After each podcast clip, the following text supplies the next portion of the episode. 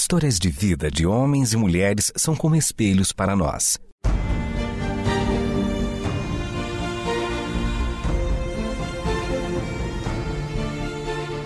Convidamos você para entrar nas páginas do livro que conta a história do Deus que entrou em nossas histórias. Ouça sobre pessoas que viveram os mesmos conflitos que você e eu enfrentamos e que em Deus encontraram sentido da vida. A partir de agora, você está diante do Espelho na Janela. A narrativa a seguir é baseada em personagens e histórias bíblicas, mas com complementos ficcionais. Jesus fez muitos discípulos e discípulas durante o seu ministério terreno. Foram muitas pessoas, homens e mulheres, que conheceram Jesus e andaram com ele. Mas para essas pessoas, a amizade com Jesus foi a experiência mais profunda que tiveram, pois estar com ele era como um abraço da eternidade. Esta é a história de Maria Madalena. Eu não quero contar como era minha vida antes dele. Na verdade, não importa. Havia um desassossego tão grande dentro de mim que as minhas ações nada mais eram do que um reflexo disso, daquela completa falta de razão pela qual viver. Procurei preencher esse vazio com o amor dos homens, com alegria instantânea, com muita gente por perto. Mas no fundo, eu me sentia mais sozinha, mais vazia e com um anseio enorme por me sentir amada por alguém que não quisesse nada em troca. Alguém que simplesmente me amasse por decisão voluntária, própria de alguém que conhece um amor maior e assim me entrega o seu sem pesar e sem condicionantes. Eu conheci esse amor e eu o amei com todas as minhas forças. Eu conheci Jesus quando ele passou pela minha cidade, Magdala, aldeia de pescadores que fica na costa oeste do Mar da Galileia, próxima à cidade de Tiberíades. Quando ele me viu, Bastou um olhar para mim e era como se ele soubesse mais da minha vida do que eu mesma. Com algumas poucas palavras, que eu não consigo repetir quais eram, pois, como disse, sentia um desassossego interior que me roubava qualquer percepção exata das coisas, ele tirou de mim sete demônios. Muitos me perguntam como eram esses demônios. Eu não tenho prazer em falar disso e mal sei explicar ao certo. A única coisa que posso dizer é que eles guerreavam contra todo o bem e contra tudo que produz vida. Eram gritos de acusação contra mim e contra os outros, palavras condenatórias, violência, deturpação da realidade e já não quero mais me lembrar do restante. O que me importa agora e para o que devo olhar para sempre é para a nova vida que ganhei por causa de Jesus. Depois do que Jesus fez por mim, eu passei a segui-lo. Enquanto eu caminhava com ele com os seus discípulos, eu ia aprendendo mais sobre o Pai, como ele o chamava, o Deus eterno que a todos criou.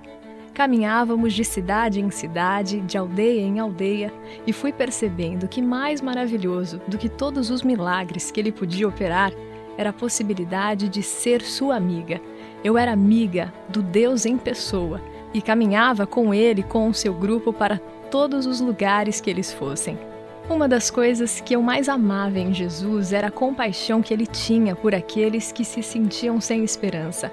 Nunca vou me esquecer de uma vez em que eu o seguia, junto de uma enorme multidão, e nós entramos na cidade de Naim. Por lá, na entrada da cidade, vinha um cortejo. Na frente estava uma mulher viúva que perdera o seu único filho, que estava sendo levado envolto em panos. Você pode imaginar que tipo de dor essa mulher, sem marido e agora sem filho, estava enfrentando? Jesus sabia. E mais, ele sentia essa dor, ao ponto de olhar para essa mãe e dizer para ela não chorar. Bastou um toque dele para que esse menino se levantasse. E Jesus, que é o amor em pessoa, entregou esse filho aos braços de sua mãe outra vez.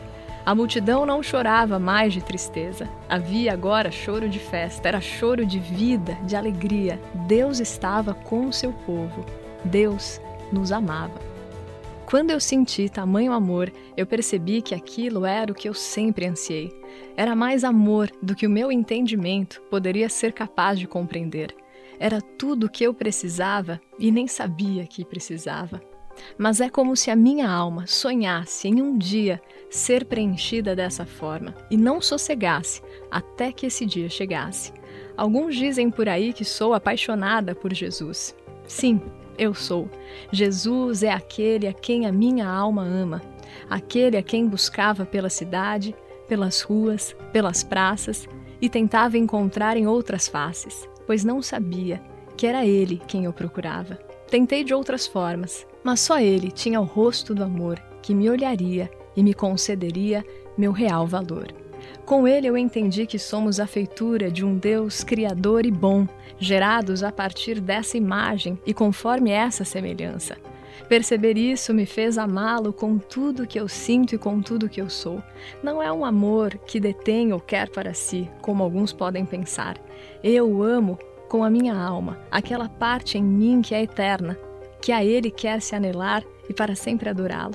Meu espírito suspira por Sua presença. É a perfeita junção da minha humanidade com a eternidade que Ele pôs em mim. É com essa inteireza que eu amo e só me sinto completa quando descanso em Seu amor por mim.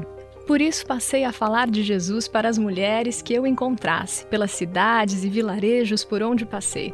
Elas precisavam saber quem elas eram e para quem deveriam viver. Eu acompanhava Jesus por onde ele fosse, e por onde eu passasse, convidava as mulheres para virem comigo, pois eu iria apresentar-lhes o meu Salvador. Muitas começaram a me seguir e juntas dávamos os nossos recursos para podermos suprir as necessidades do grupo para que nada faltasse para Jesus e seus discípulos, para que a mensagem do reino de Deus, proclamada por eles, percorressem distâncias, alcançassem ouvidos e corações sedentos, assim como o meu estava antes. Espelho na janela. Histórias de vida de homens e mulheres são como espelhos para nós. Hoje eu lhes conto a história da minha vida enquanto penso em como ela foi transformada pelo meu Senhor. Ter dentro de mim todas essas lembranças de experiências vividas com o meu Jesus me faz feliz. Porém, hoje é um dia difícil e doloroso para mim. Eu espero que vocês entendam. Como todos aqui na cidade sabem, há três dias, aquele a quem a minha alma ama não está mais aqui. Eu sei que ele nunca nos abandonaria pois ele nunca desperdiçou uma única oportunidade de mostrar o amor que ele tinha por nós. Mas ele foi e disse que estava indo para o Pai. Eu ainda não conseguia entender ao certo o que aconteceu. Jesus era um homem bom, o melhor que conheci. Ele fazia o bem a todos e nele não havia nada de errado. Mas, mesmo assim, Pilatos o condenou à morte, e não a uma morte qualquer, a morte de cruz, sangrenta e cruel, o meu mestre foi pendurado no madeiro e morto, como se sobre ele houvessem pecados e culpas incontáveis. Mas todos sabem, e até mesmo Pilatos, que foi quem permitiu que ele fosse morto, que ninguém tinha uma única acusação para proferir contra ele, nenhum pecado sequer para condená-lo. Eu estava lá e acompanhei toda a execução, chorando todas as lágrimas que eu tinha no peito, ao lado da mãe de Jesus e minha amiga Maria, com quem passei muitos dias junto e com quem me encontro para conversarmos a falta que ele nos faz. Porém, eu pensava que depois daquele dia eu não conseguiria mais chorar por ter visto toda aquela brutalidade e depois ver aquele corpo inerte sendo colocado no túmulo aos cuidados do querido José de Arimateia. Pensei que toda essa dor me deixaria embrutecida também. Presenciar toda a injustiça humana que havia acontecido me deixaria tão dura quanto foi a morte do meu mestre. Mas a verdade é que nessa manhã, passado três dias em que ele se foi, meus olhos já se enchem d'água só de lembrar de todo o bem que ele me fez. Meu rosto se molha de lágrimas enquanto conto isso para vocês e me preparo para voltar ao local onde ele foi sepultado. Como Jesus me amou e me transformou para sempre, eu sinto que ele sempre estará comigo. Não sei como pode ser isso, é uma alegria aliada com a saudade que eu sinto dele.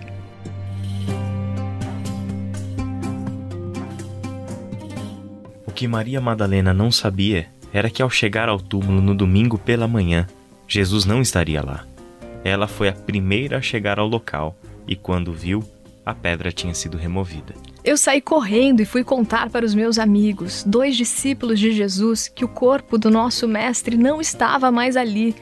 Eles foram correndo para ver isso com os seus próprios olhos, mas os meus já estavam encharcados de lágrimas e eu voltei para o local caminhando, profundamente triste, pois eu não sei quem seria capaz de roubar o corpo do meu mestre e me tirar a honra de zelar pelo corpo do meu Senhor.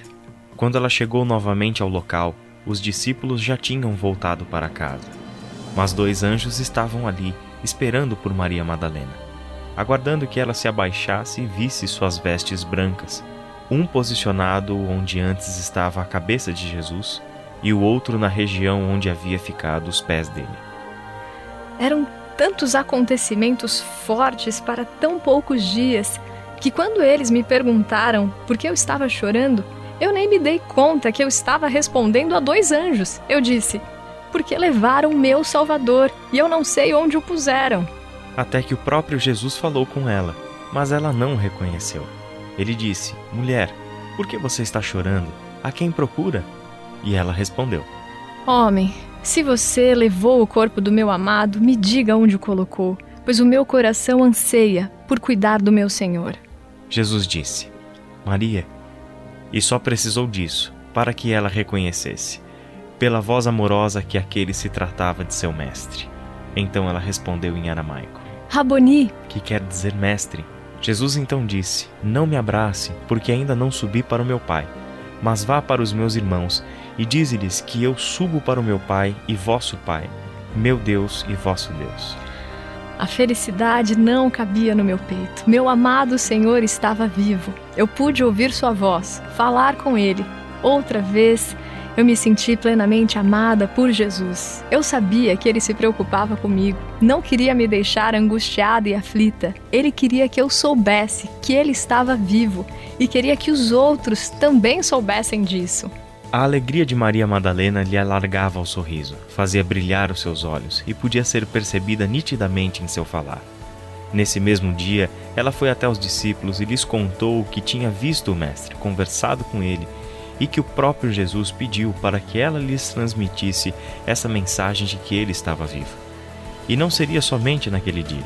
O que Maria Madalena não podia ver ainda é que ela nunca mais estaria sozinha o seu mestre havia deixado com todos aqueles que o aceitaram como Senhor de suas vidas o Espírito Santo.